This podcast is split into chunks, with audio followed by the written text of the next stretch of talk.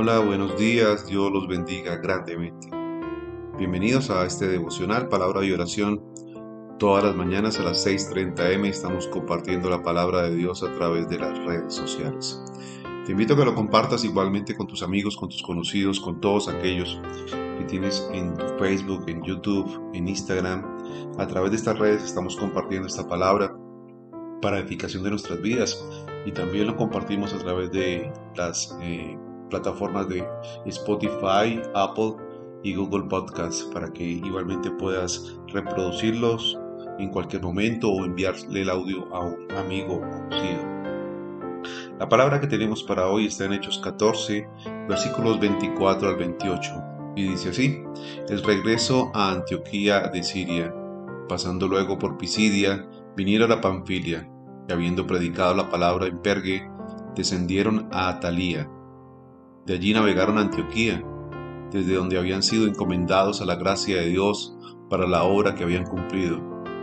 Y habiendo llegado y reunido a la iglesia, refirieron cuán grandes cosas había hecho Dios con ellos, y cómo había abierto la puerta de la fe a los gentiles. Y se quedaron allí mucho tiempo con los discípulos. Hechos 14, versículos 24 al 28. Vemos aquí entonces a Pablo y Bernabé que volvieron a visitar a los creyentes en todas las ciudades en las que poco antes los amenazaron y atacaron físicamente. Aunque enfrentaron muchos peligros, Dios los había ayudado y los había sacado en victoria.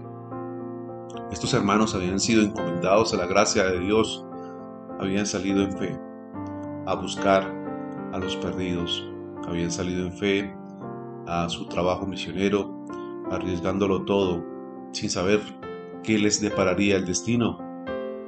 Pero la gracia de Dios estuvo con ellos, la gracia de Dios los acompañó y parte de la razón por la que Pablo y Bernabé arriesgaron sus vidas fue para organizar igualmente y volver a estas ciudades donde habían eh, colocado diferentes iglesias, habían fundado diferentes iglesias. Ellos no cuidaban a un grupo unido de negligentes, procuraban entonces organizar todo con líderes guiados por el Espíritu Santo, para que pudieran crecer igualmente más personas en la iglesia. Las iglesias necesitan crecer y necesitan tener líderes y pastores dirigidos por el Espíritu. Y es importante, así como hicieron estos hermanos, muy importante orar por los pastores y líderes de su iglesia. Usted tiene que cubrirlos con sus oraciones, usted tiene que ayudarlos en oración, siempre pedir por ellos, para que la gracia de Dios sea obrando en sus vidas y también en la vida de la iglesia. Las iglesias entonces crecen cuando las personas llegan allí y están pensando en un equipo, en un equipo de creyentes que están unidos y trabajan de manera coordinada. Por eso es que la palabra de Dios dice que nosotros somos el cuerpo de la iglesia y que el cuerpo trabaja todo unido. Y asemeja entonces este cuerpo al cuerpo humano, cómo depende cada miembro del uno del otro. Y cuando algún miembro se duele, pues se duele todo el cuerpo. Esto habla perfectamente de lo que es la unión en la iglesia. Y debemos entonces orar por los pastores, por los ancianos, para que ellos tengan eh, la gracia y el favor de Dios y sea Dios abriendo la puerta a la palabra. Vemos aquí igualmente cómo Pablo quizás escribió su carta a los Gálatas mientras se hallaba allí en Antioquía. Después de finalizar su primer viaje misionero, hay varias teorías en cuanto a qué región de Galacia Pablo dirigió su carta. La mayoría está de acuerdo en que lo dirigió a Iconio, a Listra y Derbe porque formaban parte de dicha región. Es probable entonces que Pablo escribió allí en ese tiempo, cuando dice aquí que se quedaron mucho tiempo con los discípulos, que Pablo entonces en ese momento escribió el libro de los Gálatas, donde estaba entonces ayudando a los creyentes gentiles, ayudando a los asuntos de la iglesia y dando entonces a conocer que la palabra de Dios era para toda persona, para toda criatura. De esta manera entonces Pablo y Bernabé finalizan su primer viaje misionero. Eh, llegaron obviamente con grandes hazañas y triunfos.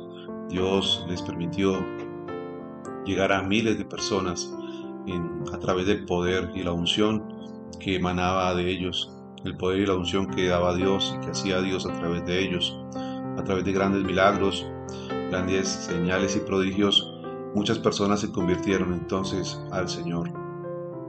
Así se fundaron las iglesias y así estas iglesias iban creciendo una eh, a otra en unión con cada uno de los hermanos. Por eso es muy importante la oración, por eso es muy importante ayudar en la iglesia, por eso es muy importante orar por los pastores, por eso es muy importante igualmente conformar un grupo de ancianos en la iglesia para que puedan estas eh, pequeñas iglesias, por decirlo así, ir creciendo en gracia y favor de Dios. Los ancianos no son necesariamente personas ya de edad, no. Un anciano es una persona que conoce la palabra de Dios, que es de buen testimonio y que es lleno del Espíritu Santo. A eso se le llama anciano, es una persona que está formando un grupo de liderazgo en el cual se dirige la iglesia con la ayuda del pastor. Hoy en día muchas iglesias no tienen ese tipo de liderazgo. Todo recurre o todo queda en cabeza del pastor y esto no es sano. Lo más sano es que siempre haya un grupo de ancianos, como les decía a ustedes, que ayuden a tomar decisiones, que ayuden a orar y que ayuden a crecer a los discípulos de Cristo. Amén. Padre, yo te doy gracias, Señor, por esta palabra. Gracias, bendito Rey, por esta mañana. Señor, te damos gracias, Señor, por este día.